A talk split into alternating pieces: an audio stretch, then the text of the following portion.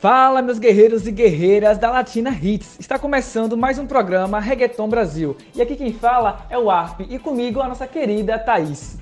É isso mesmo, Arp. E nesse programa nós vamos fazer algo um pouco diferente. Nós percebemos de que muito do que a gente falava aqui não explicava muito bem pro, do gênero para os nossos ouvintes. E muita gente ficava sem entender do que estávamos falando. Exatamente. E por isso vamos recuperar a série História do Reggaeton, que já fizemos já há algum tempo atrás para introduzir você que acabou de começar a ouvir o gênero agora. E também para quem é fã há muito tempo, mas está com a memória um pouco enferrujada. Mas e aí, tá pronto para uma viagem no tempo? Eu estou, Arp. Então, toca daí, Ayude.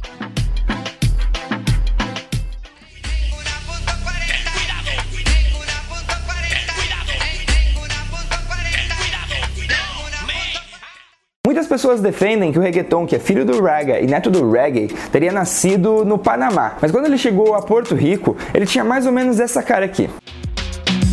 Muévelo, muévelo, que sabrosa. Muévelo, muévelo,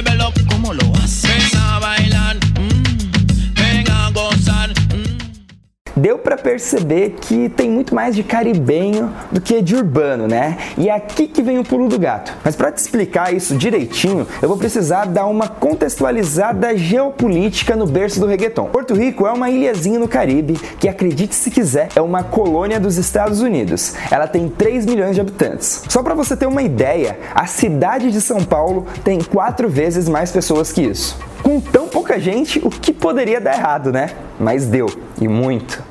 Há muitas décadas, a economia que era baseada em cana-de-açúcar não vai bem. Embora o turismo por lá seja bem próspero, não se sustenta um país inteiro só com um setor da economia. O resultado disso, lá pelos anos 80, 90, foi uma grave crise e muito desemprego.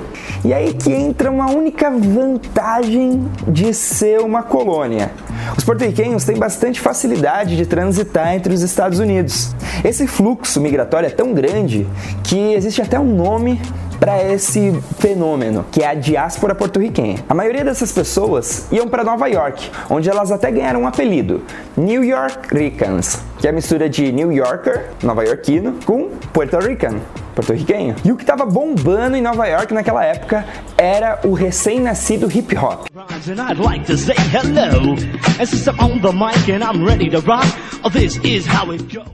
Os New Yorkers que voltavam para a ilha traziam com a bagagem a novidade estadunidense, o que influenciou muitos jovens que queriam fazer igual. Mas Porto Rico tem a música no DNA. Para quem não sabe, lá é um dos berços da salsa também.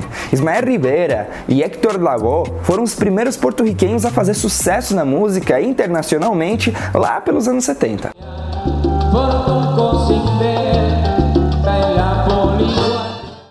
Isso o hip hop caribenho ganhou um flow diferente, uma nova roupagem. E a maior cara desse movimento foi Vico C. Tarde, ya escogiste tu decisión, me abandonaste y así cumpliste con tu misión. Pero yo lucho para que aunque sea pueda sentir y sé muy bien que es imposible, pero voy a seguir.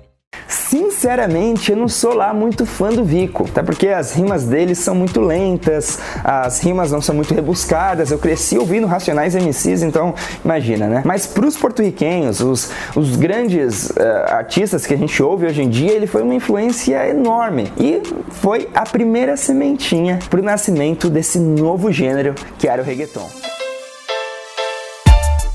Olha, sinceramente, o Vico realmente foi uma influência muito grande para o que seria a próxima fase do reggaeton, né, Thay? Realmente, é verdade, Arp. E a gente vê também que quando os artistas de hoje em dia vão se referir às suas influências, o Vico sempre está presente na lista. Agora vamos falar de um momento muito importante. Vamos ver como o hip hop e o raga se juntaram em Porto Rico e onde, como lá não existem favelas, como a gente conhece aqui no Brasil, nas periferias existem os blocos que trazendo um pouco para nossa realidade são parecidas com as coabs daqui do Brasil.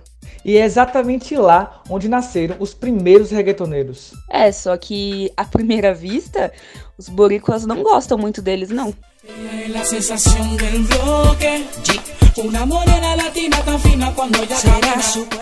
Estamos em 1995. Os artistas que não saem dos ouvidos dos jovens das periferias são Falo, Michael Emanuel, Hector e Tito e um jovem promissor do bairro de Villa Kennedy, em San Juan, que naquele ano lançava seu primeiro disco. Era o No Mercy do Winchester 3030.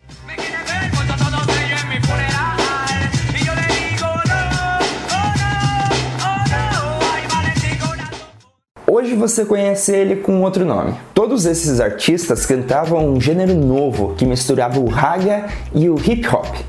Era o underground. Mas a aceitação da sociedade porto-riquenha para esse novo gênero não poderia ser pior. Uma boa forma de entender como pensavam os boricuas lá pelos anos 90 é assistindo ao programa El Controversial por Carmen Jovet. Como o próprio nome já adianta, um dos líderes de audiência naquela época da TV porto-riquenha procurava polemizar assuntos. Em um auditório, a apresentadora entrevistava pessoas que estavam dando o que falar na ilha. Nessa ocasião que a gente está conversando agora, os convidados eram Héctor El Fader, hoje Héctor Delgado, Tito Bambino, Master Joe, Don Chesina e Alberto Style. Em certo momento, um adolescente prodígio que estava ali na plateia decide dar sua opinião. Algo como que mi gente tiene que bailar, mover todo el cuerpo era Nicky Jam. Tudo é questionado e criminalizado pela apresentadora e pelas pessoas que estão na plateia. As letras, as roupas, os vídeos. O underground era tratado como cultura baixa, machista e de péssimo gosto. Mas sejamos sinceros com nós mesmos. O que era aquele proto-reggaeton dos anos 90, se não uma música de cultura baixa, machista e de péssimo gosto? Os cantores gritavam e desafinavam, as letras eram repletas de violência, as produções eram mal feitas,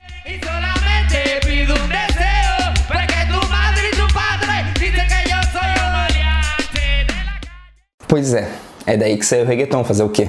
Além do mais, cultura é cultura e tem que ser valorizada e contextualizada acima de tudo. Aqueles jovens nunca tiveram acesso a uma educação de qualidade. Eles simplesmente narravam o que viam. Um momento grave da economia de Porto Rico, em que pouco se investia em lazer para as classes mais baixas, onde sequer eles tinham uma perspectiva de ter um trabalho decente no futuro. O nome underground ou subterrâneo em inglês surgiu pois o gênero era tão criminalizado que os cassetes com as músicas tinham que ser vendidos escondidos como se fossem drogas ilícitas ilícitas. Até mesmo líderes políticos porto-riquenhos procuravam formas de combater aqueles artistas que sequer poderiam ser chamados assim. Na virada do milênio, o underground já estava se transformando em reggaeton, mas pouca coisa mudou em relação às produções em si, até a chegada de dois produtores revolucionários, Francisco Salhanha e Victor Cabrera. Juntos, eles eram chamados de Looney Tunes. Em 2003, eles deram o primeiro passo para transformar o gênero em um fenômeno mundial.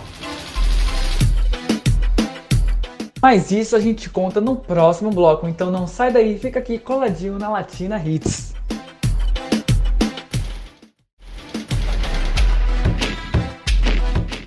Fala Latina Hits! Estamos de volta com o programa Reggaeton Brasil e hoje estamos viajando no tempo para entender como que o reggaeton se tornou o que é hoje. No bloco anterior, o Ayud ele terminou falando né, sobre como a dupla de produtores Looney Tunes é, revolucionou o gênero no, no início do lado dos anos, dos anos 2000. Agora a gente vai descobrir como isso aconteceu e vamos analisar um dos álbuns mais importantes da década.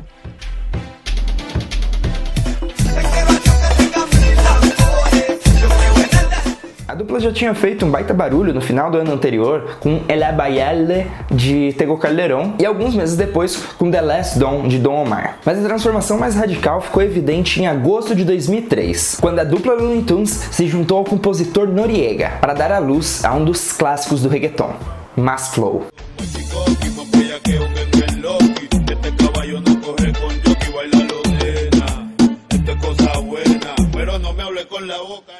O álbum juntou Daddy Yankee, Wisin Yandel, Don Omar, Tego Calderón, Nick Jam e mais uma porrada de outros artistas que fazem sucesso até hoje. Mas Flow foi um divisor de água tão importante que mudou completamente o reggaeton. Para isso ficar mais palpável, vamos usar de exemplo Wisin Yandel. Essa aqui é uma música deles do álbum De Nuevos a Viejos, que foi de 2002, um ano antes de Mas Flow.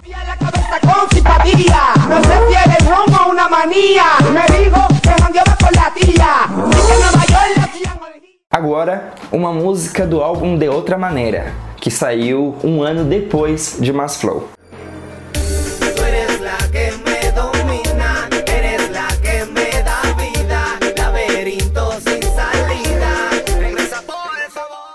Os beats mais elaborados fizeram com que o reggaeton se tornasse mais popular em outras partes do Caribe. Agora, os artistas já viajavam para outros países, tipo a República Dominicana, para fazer seus shows. Conforme os artistas iam crescendo, Looney ia preparando o terreno para o próximo grande divisor de águas. Mas esse foi o definitivo. 2005 foi o ano de Looney Tunes e foi o ano do reggaeton. Nesse ano, eles produziram La Gasolina, que foi escrita por Eddie D e cantada por Daddy Yankee, como todo mundo sabe.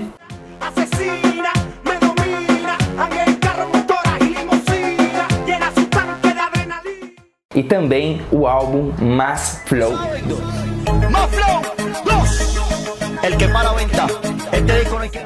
Mass Flow 2 reúne mais de 30 artistas e 6 produtores. A dupla Looney Tunes, óbvio, Naldo, Nelly El Arma Secreta, Nesty La Mente Maestra e o estreante Tiny, na época com 16 anos.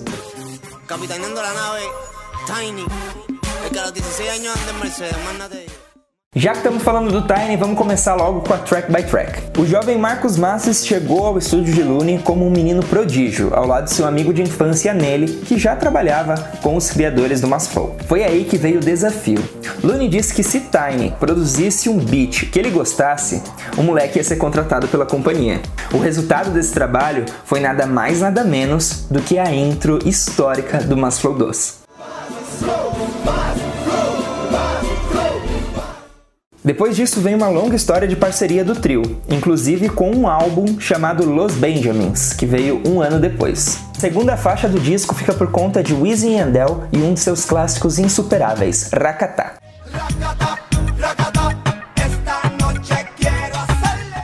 Inclusive, você já se perguntou o que raios é Rakata? Então deixa que o próprio Yandel te explique. Isso foi uma ideia porque foi que eu escutava o tambor del dembow que fazia tan tan tan tan tan tan tan, tan, tan, tan, tan, tan, tan, tan. Entonces yo decía, pues lo voy a hacer con la boca. Timbal, el tan, tan, tan, ajá. Entonces lo voy a hacer con la boca y así mismo, racata, racata. Sí, se me pega. No, eso es un clásico. Gracias, Yandel. Eso, yo, yo que soy parte del tema y me lo disfruto todavía. E foi com esse Racatantan e com uma produção de Looney Tunes e nele que eles prepararam o terreno pro álbum que fez deles famosos no planeta inteiro. Palmundo. A terceira faixa também vem da cidade de Cayey, El Tiburão de Alexis e Fido em colaboração com Baby Ranks.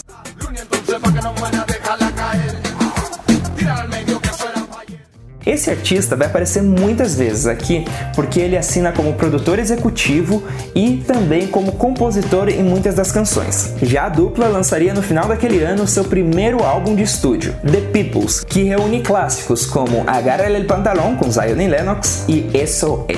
A quarta faixa fica por conta da lenda Héctor El Father com seu Dale Castigo, produzida por Looney Tunes, Nelly e Nardo, o seu produtor oficial na época.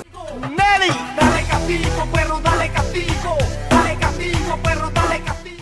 Quando Hector saiu nesse álbum, ele já era uma das grandes estrelas do gênero desde os anos 90, quando ainda cantava com sua ex-dupla Tito El Bambino. Em dezembro de 2005, ele lançou um álbum que reunia os grandes hits da sua companhia, a Gold Star Music. O que ninguém imaginava é que apenas três anos depois, ele daria uma virada completa na sua vida largando a música e entrando na igreja, onde ele segue firme até hoje. Um dos tracks mais interessantes do 2 é a quinta música, Mírame.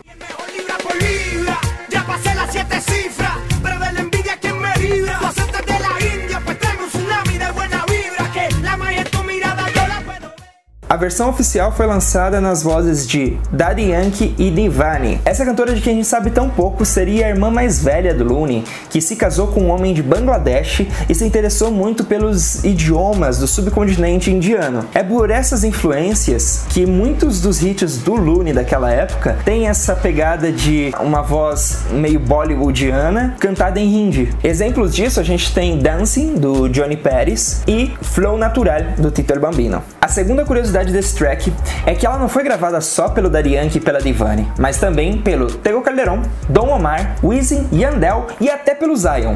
Na hora do vamos ver, os produtores decidiram deixar só o DY e a Divani, colocando o Tego mais pra frente no disco, numa versão alternativa de Mirame. Quase 15 anos depois, ninguém sabia o que havia acontecido com as vozes de Wisin Yandel, Zion e Dom Omar, até que recentemente foi lançada a versão que inclui as torres do movimento menos o Zion.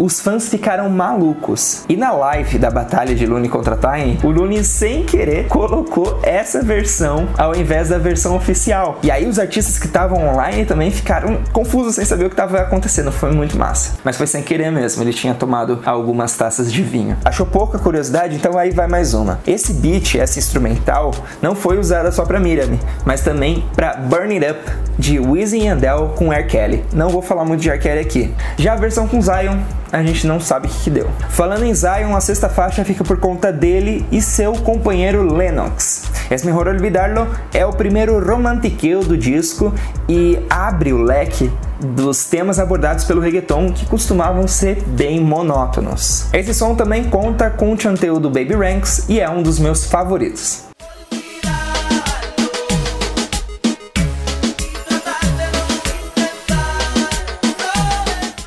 La Gasolina não fez tudo sozinha. E se fosse para colocar um segundo lugar da lista de reggaetons mais importantes da história, com certeza esse lugar seria ocupado pela sétima faixa do disco Mas Flow 2.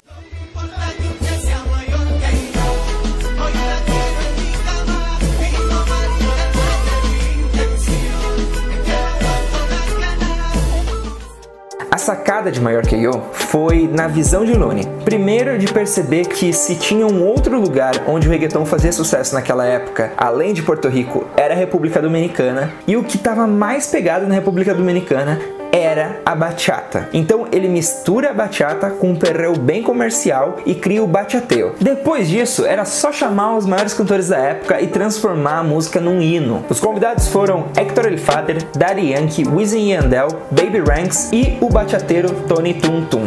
Isso na versão oficial que tá lá no disco bonitinha, porque se tem uma música que tem versões, é maior que eu. Gravaram nessa pista Don Omar, Zion, Romeo Santos, Nhengo Flow, Alexis e Fido, Rakim Kenway e até o Nick Jam. Isso sem contar as releituras, como por exemplo Maior Que Eu 2, de Wisin Yandel, Franco El Gorilla, Tony Dice, lá em 2007. E em 2015, a bomba que foi Maior Que Eu 3, juntando os pilares do movimento. É isso que eu chamo de espremer uma música até a última gota. Aí a gente sai de um dos maiores clássicos do reggaeton e vai para a próxima faixa, onde a gente escuta O Johnny do Mr. Vegas. O jamaicano foi convidado para mostrar como ficaria a voz de um cantor de reggae, a moda antiga, em uma pista de reggaeton comercial.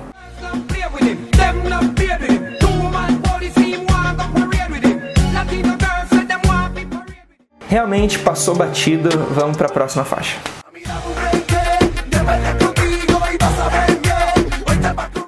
Chegamos à metade do disco com um dos maiores chanteadores do gênero, Polaco. Com Rabia é o perreo mais agressivo desse disco. Neste e Looney Tunes investiram novamente naquelas influências indianas com uma cítara que acompanha o beat do início ao fim. Para combinar com o flow gritão do polaco, um dembow bem seco e um braço grave, daqueles que a gente já está acostumado a ouvir nas produções do Hector El Father na Gold Star Music, que era inclusive a companhia com quem o polaco trabalhava na época. Esse é daqueles artistas que a gente que ouve reggaeton há um bom tempo fica pensando que pena que sumiu mas a gente entende que infelizmente o flow dele seria underground demais para hoje em dia. Quem não pode dessa desculpa é o artista da próxima faixa.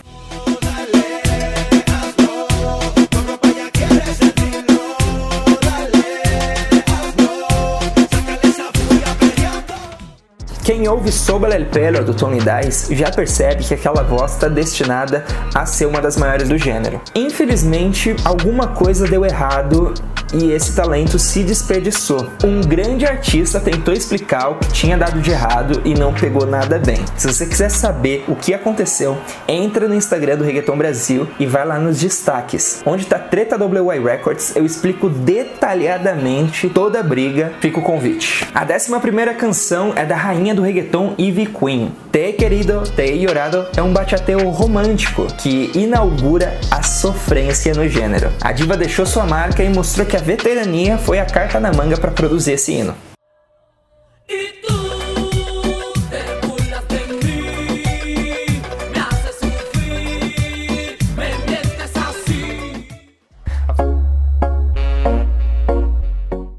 Ah, Thay, nossa, eu sou muito suspeito de falar da Ivy, porque todo mundo sabe que eu sou extremamente apaixonado por ela há muito tempo, né? Isso não é segredo para ninguém. Ah, eu também, Arp. E sabe o que é o mais legal na Ivy? É que ela é super parceira da página. Ela sempre responde a gente, já repostou nosso programa nos stories dela. Ela sempre tá presente ao nosso lado. Nossa, tá, exatamente. Eu amo demais essa simplicidade, essa humildade é, da Ive, né? E falando nisso, galera, não esqueçam de seguir a gente lá no Instagram, Reggaeton Brasil, e no Spotify, né? E no Deezer, que estão lá todos os nossos programas. É só procurar por Reggaeton Brasil. Então é isso aí. Daqui a pouco a gente volta para continuar analisando Mass Flow 2, que eu amo muito, muito, muito. Não sai daí e até já.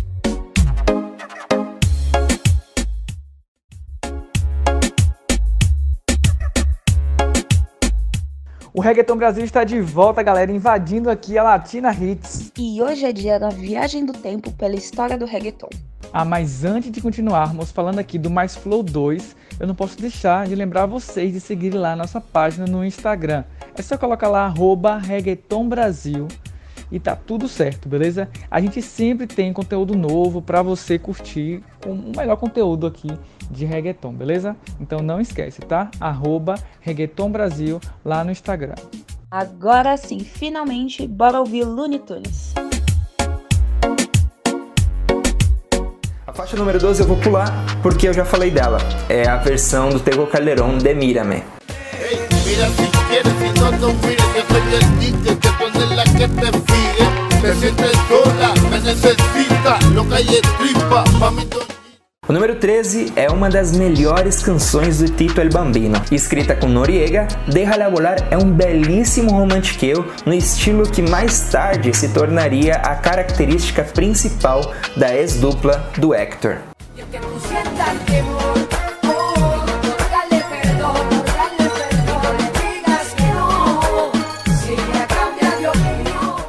Tito Bambino é referência de melodia desde os anos 90. Em seguida vem um som que parece também estar tá fora de lugar nesse álbum. Berme, do Baby Ranks com Notch, tentou fazer um pop com influências do reggaeton panamenho que não deu nada certo.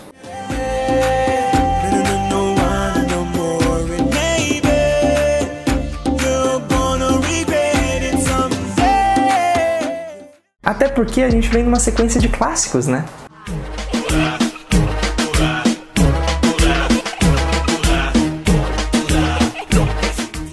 Yagmak chega na 15ª faixa com Tortura, trazendo a gente de volta para aquele perreo clássico de 2005. Naquele ano, eles lançariam um de seus álbuns de maior sucesso, La Moda. Aqui vai uma informação que talvez você não saiba.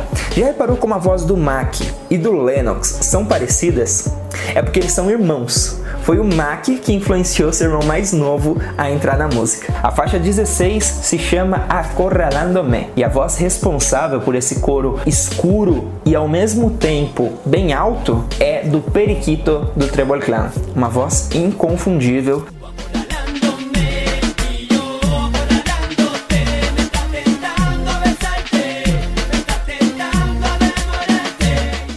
não tem nada que se assemelhe hoje em dia.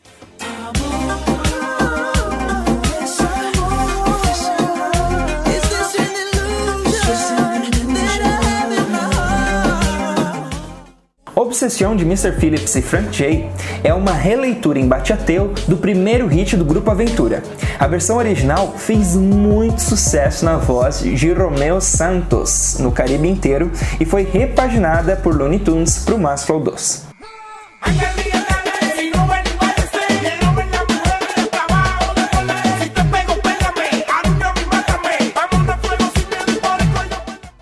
Extinta dupla Joanne e O'Neill são os responsáveis pela próxima faixa, La Killer.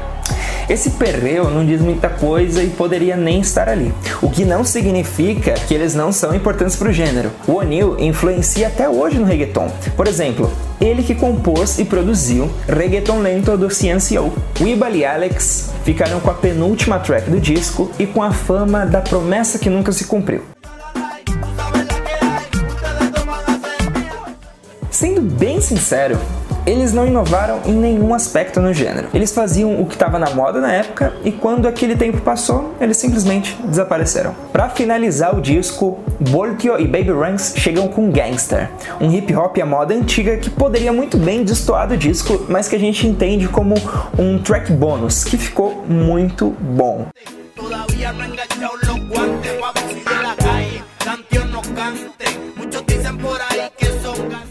O Voltio era um cara muito criativo, tinha uma lírica muito boa e um flow muito massa. Ele esteve muito tempo na companhia do Elias de Leon, a White Lion, que já teve Calle 13 e Coscuyuela. Há alguns anos ele largou a música e hoje prega ao lado do Hector Delgado, antes conhecido como Hector El Father. Depois do lançamento de Mas Flow 2, foram lançadas outras edições, como por exemplo uma outra edição que vem com dois discos, um disco bônus com outras cinco faixas faixas que não vale a pena a gente falar aqui, até porque o que fez sucesso mesmo tá nesse primeiro disco. Desde então a gente espera pela promessa de Mass Flow 3, que nunca se cumpriu e vai para aquela lista de promessas não cumpridas, junto com, por exemplo, El Diário do Eddie que fez tanta divulgação e nunca saiu. Mas Flow 2 é o álbum mais importante do gênero porque ele deu um gás para vários artistas que a gente ouve até hoje e que fizeram o reggaeton se tornar o que ele é hoje. Além de ter dado um suporte ao Daddy depois de La Gasolina.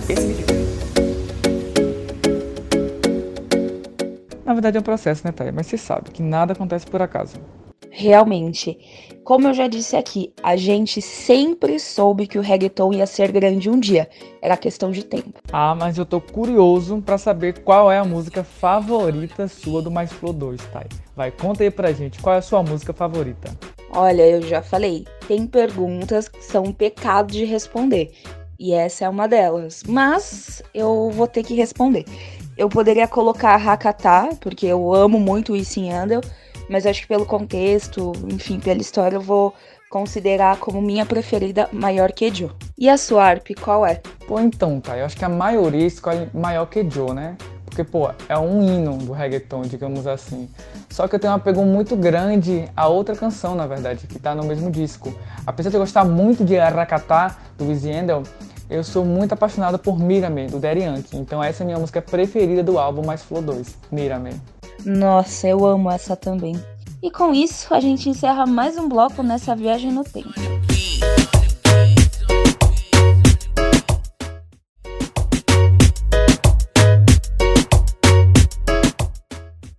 O melhor programa de reggaeton no Brasil está de volta. E chegou a hora de falar das brigas, um assunto polêmico, né, Arp? Polêmico? Polêmico é pouco o mundo do reggaeton é um verdadeiro campo minado. E se hoje a gente vê os reggaetoneiros aí cheios de amizades, cheios de colaborações, todo mundo ama todo mundo, fique sabendo que nem sempre foi assim. E é disso que o Ailde vai falar agora.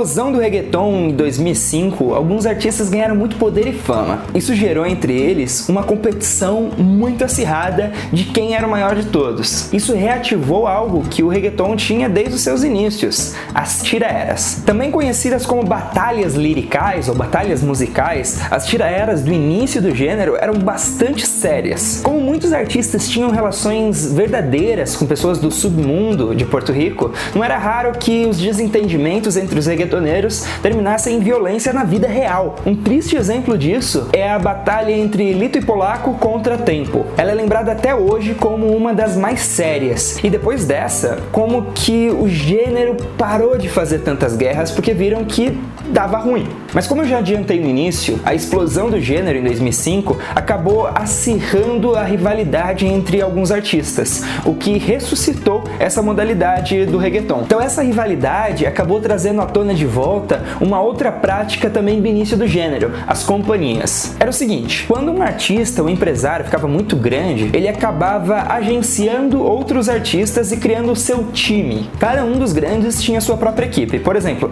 o Daddy Yankee tinha o Tommy Vieira, por um curto período teve Farruko também e os produtores Musicólogo Menes.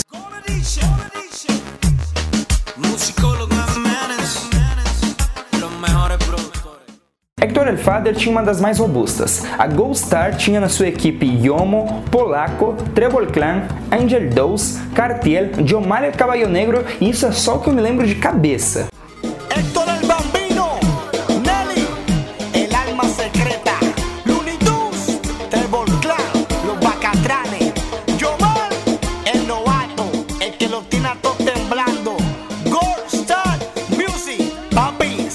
Cuestión de roncar, yo soy el rey de la roncaera. Ahora, si roncan, después no se me escondan. A WY Records Wisin e Yandel tinha na sua equipe Franco el Gorila, Jaco el Prototipo, El General Gadiel, Tony Dice, por uma época Joel e Randy e El Tio.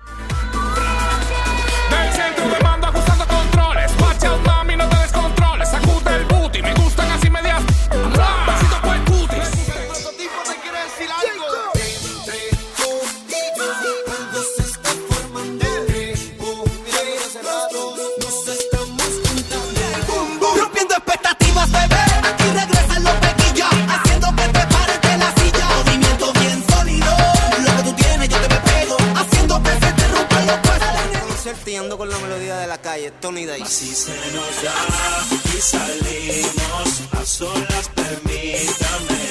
Siente el ritmo y sigue recitándome. Yo lo que quiero es una gatita chiquita, flaquita, gordita y bonita. Que no tenga que hacer una cita. Libre de costo, si el plato está roto, no te guíes que no va pa' la lista. Llegó el bombero, el del combo los vaqueros. Que tiene la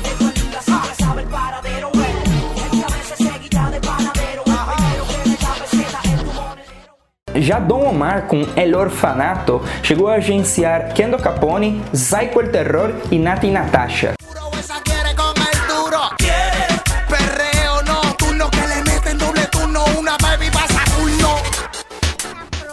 Soy de la calle y apuesto todo a mis habilidades. Voy pa'lante aunque en el camino hayan dificultades. Aunque me tire la mala, siempre he puesto pa' lo mío. Salgo del control de acceso pa' meterme al caserío. No me sueño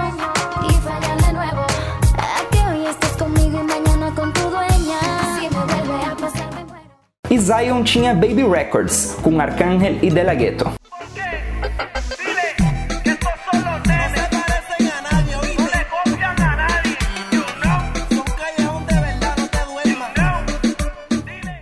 Aí era assim, se o Hector tinha um problema com o Zion, ele mandava o polaco tirar o Arcángel. Resultado, uma guerra lirical, uma tiraera. Agora, se o Dom Omar tinha problema com o Easy, mandava o Kendo soltar uma bomba no Franco. Outra guerra lirical.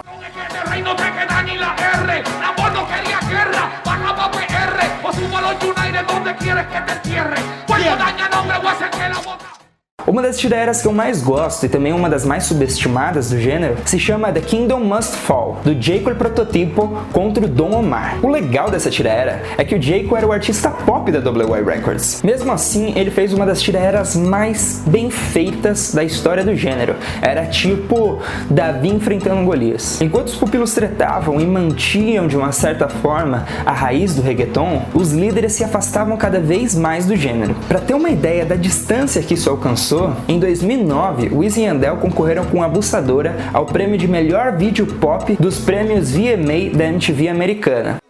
Abusadora,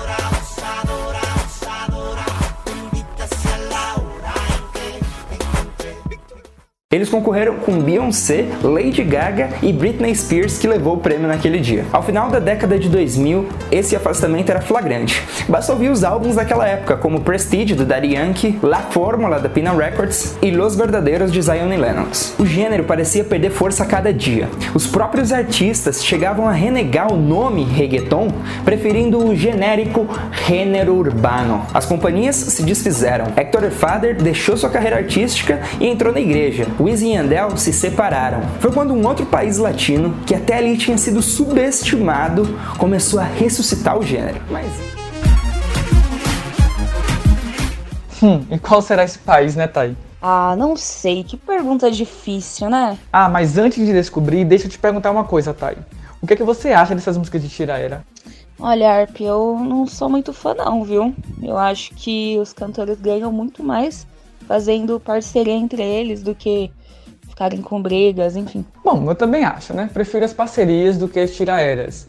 Todavia, porém, entretanto, vamos continuar com a nossa viagem no tempo. Até porque chegamos nos dias atuais. Bien, bien, bien, bien bellacoso. Bien, bien, bien, bien bellacoso. No início ali da década de 2010, o reggaeton estava em baixa. Inclusive, o nome reggaeton estava sendo evitado pelos próprios artistas do gênero. Esse ritmo que a gente ouve tanto hoje poderia ter ficado ali naquela época de ouro de 2005, tipo a lambada nos anos 90 ou a polka no século 19. Mas tudo isso foi evitado por um artista que não é de Porto Rico e valorizou o nome do gênero como nunca. Antes dele, artistas que não fossem porto-riquenhos eram bem pouco valorizados no reggaeton. Lá pelos anos 2000, o produtor Predicador conseguiu fazer um movimento até que bem forte no país dele, o Panamá. A companhia dele, a Panama Music, tinha entre seus artistas Macano, La Factoria, Eddie Lover, Erruki e Flex. Si tú te vas con él, a mí me va a doler. Ay, morena linda, por favor, dígame que. Todos eles conseguiram até que bastante sucesso, principalmente na América do Sul. Mas todo o gênero no Panamá girava em torno do predicador. Um pouco mais ao sul, na Venezuela, a situação era ainda mais difícil. Todo o gênero girava em torno de apenas uma dupla, Tino e Nacho. bonita,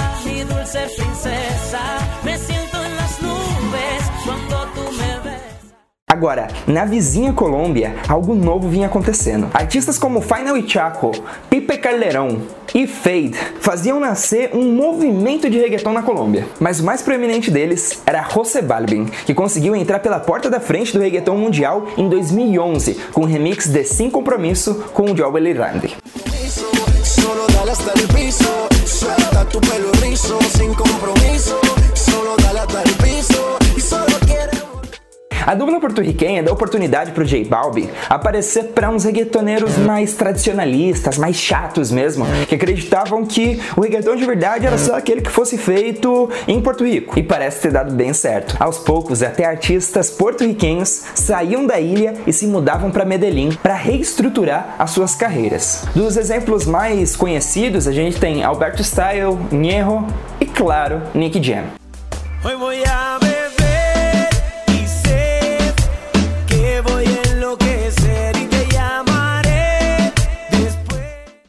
E aí a gente chega finalmente àquele hit que eu falei no início do vídeo. Em 2015, a Colômbia já estava quase se transformando na capital mundial do reggaeton. Só faltava um toquezinho. Enquanto boa parte dos artistas de reggaeton renegavam o próprio nome do seu gênero, J Balvin chegou para dizer o que ele fazia. Si necesitas reggaetón, dale. Sigue bailando, mami, no pare. Acércate a mi pantalón, dale. Vamos a pegarnos como. Assim como 10 anos antes, lá em 2005, quando La Gasolina poderia ter sido apenas um hit passageiro, não fosse todo uma flow por trás dando um suporte de um movimento de reggaeton em Porto Rico, Ginza também poderia ter caído nesse marasmo, um hit que estourou e que ficou pra história, mas parou por ali. Naquela época, o movimento de reggaeton na Colômbia nunca tinha estado melhor. Você tinha ali Maluma, Fade, Kevin Roldan e muito influenciados por Nicky Jam e Ñejo. O reggaeton colombiano foi mais um divisor de águas para a história do gênero. Eles conseguiram tornar o reggaeton mais pop, mas sem se render ao estilo americanizado como vinha acontecendo. Produtores como Sky conseguiram juntar as raízes latinas com uma música extremamente comercial, trazendo de volta, inclusive, artistas antigos do reggaeton que já estavam meio afastados. Quem soube tirar o máximo proveito disso foi Daddy Yankee. Despacito, Deja que te diga cosas al oído. Para que te acuerdes si no estás conmigo. Só uma curiosidade que você pode não saber. Essa música, originalmente, era para ter sido feita com o Nick Jam, mas ele recusou o convite. Sim, o Daddy Yankee foi a segunda opção do Luiz Fonsi. Hoje nós vivemos o tempo da diversidade no reggaeton. Primeiro, dentro dos próprios subgêneros do reggaeton. Se você preferir algo mais comercial, você vai ter os cubanos do Renta de Sona, ou os colombianos como Manuel Turizo e Sebastián Yatra, até mesmo porto-riquenhos como o Ozuna e o Anuel. Agora, se você quiser aquele perreo raiz, você pode ouvir Kevo ou Guaina. Agora, se você é mais raiz ainda, os malianteus do Nhengo ainda estão aí. Mas o mais importante é a representatividade. Antigamente, se você quisesse ouvir mulheres dentro do gênero, era bem limitado. Assim, de cabeça eu consigo lembrar da Ivy Queen, Glory e Lacista. E praticamente acabou a lista de mulheres do reggaeton há poucos anos atrás. Hoje em dia, o número de reggaetoneiras está muito maior. Claro, com destaque a Karol G, Becky G, Nati Natasha e a brasileira Anitta, que vem investindo até que bastante no reggaeton. Até os vídeos que costumavam ser bastante problemáticos estão mostrando bem mais diversidade e inclusão. Olha só, um exemplo. Baby Rasta e Gringo, em 2015 lançaram o vídeo da música Um Beso, onde os protagonistas é um casal de pessoas com síndrome de Down.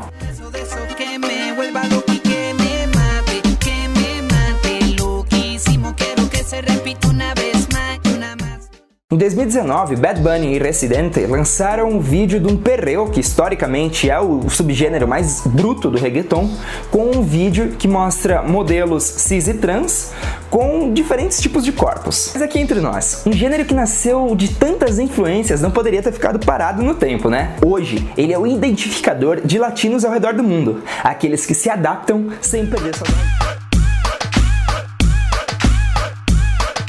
Nossa, Arp, que delícia de programa. Eu adorei ver a história do gênero, desde lá do, do início até os tempos de hoje. Com toda certeza, tá? E é como a gente disse aqui, né? É uma verdadeira viagem no tempo. E até a gente que já curte reggaeton há muito tempo, é sempre bom ficar relembrando esses momentos e também da história, né? O porquê a gente gosta e ama tanto esse gênero maravilhoso. Ah, eu sou suspeita pra falar e eu adoro. E se você que está ouvindo a gente gostou, lembra de nos seguir no Instagram, no Facebook, Twitter. É só procurar por Reggaeton Brasil para seguir o melhor conteúdo sobre o gênero na língua portuguesa. E você também pode seguir a gente. Pode me seguir como Thaís Queiroz. O Queiroz é com dois Is. O Arp você encontra como Arp Oficial. E o Ayud como Gabriel Ayud. Ah, e não esqueçam que no Spotify e no Deezer nós temos todos os programas completos para você poder baixar e ouvir aonde você quiser. Então basta procurar Reggaeton Brasil e ouvir esse e outros temas. E também, todos os sábados tem estreia de programa novo às 10 da manhã na Latina Hits. Até a semana que vem.